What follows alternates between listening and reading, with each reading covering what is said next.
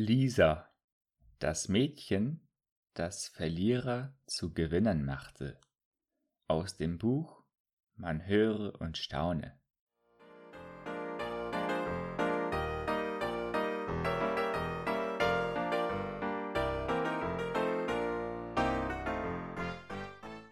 Lisa beschloss, es einmal beim Läuferteam ihrer Schule zu versuchen. Ihre Schule auf dem Land hatte so wenige Schüler, dass jeder, der eine Sportart ausprobieren wollte, gleich ins Team aufgenommen wurde. Willig zu sein, nicht eine große Begabung, bestimmte darüber, ob man auf der Teamliste stand.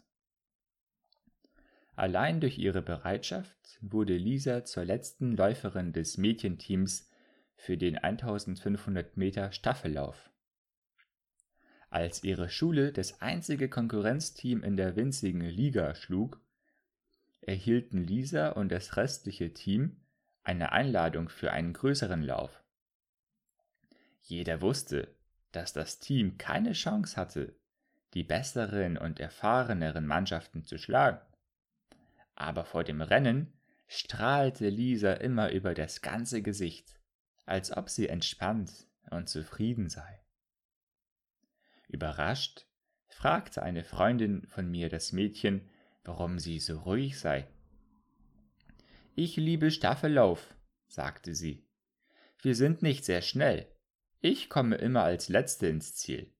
Und wenn ich in die Zielgerade einlaufe, jubeln die Leute auf den Tribünen mir zu. Wie erwartet, lag Lisas Team in der letzten Runde weit zurück. Als Lisa die letzte Kurve umrundete und angestrengt auf die Ziellinie zurannte, war niemand sonst mehr auf der Bahn. Aber ihr Lächeln erleuchtete den Platz. Die Menge sprang auf die Füße und jubelte, als Lisa über die Ziellinie lief. Siehst du, sagte Lisa später meiner Freundin, wir bekommen immer Standing Ovations, und dabei sind wir die Letzten. Das liebe ich. Lisa ist meine Helden. Sie lässt sich nicht auf die Werte einer Gesellschaft ein, die Gewinner verehrt. Sie hört nicht auf jene, die sagen, zweite Gewinner sind erste Verlierer. Lisa hat beschlossen, dass der letzte Platz genauso gut sein kann wie der erste. In ihrem unbeachteten Winkel der Erde triumphiert sie über die, die sie eine Verliererin nennen würden. Das erinnert mich an eine Gruppe von Verlierern, die am Kreuz standen, als Jesus starb. Nur ein paar Tage vorher hatten Tausende Jesus zugejubelt. Als nächstes sehen wir ihn sterbend und allein. Und nur ein paar seiner Freunde sind entschlossen, bei ihm zu bleiben, als er stirbt.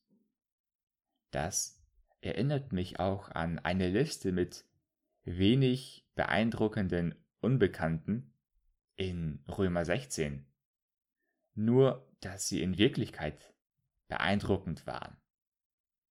So beschreibt Paulus ihre heldenhafte Winzigkeit. Phoebe, Diakonen der Gemeinde. Priska und Aquila, eine Gemeinde trifft sich in ihrem Haus. Maria, Tryphäna und Tryphosa, Frauen, die sich abmühten. Andronikus und Junias waren mit mir gefangen. Männer und Frauen Gottes als Christen bewährt, die die winzigen Dinge taten, auf die Paulus für sein Überleben angewiesen war. Die Gemeinde wuchs, breitete sich aus, fügte täglich Tausende zu ihren Mitgliederlisten hinzu, und doch nahm Paulus sich die Zeit, sich bei den Leuten zu bedanken und die zu nennen, die ihn nicht vergessen hatten.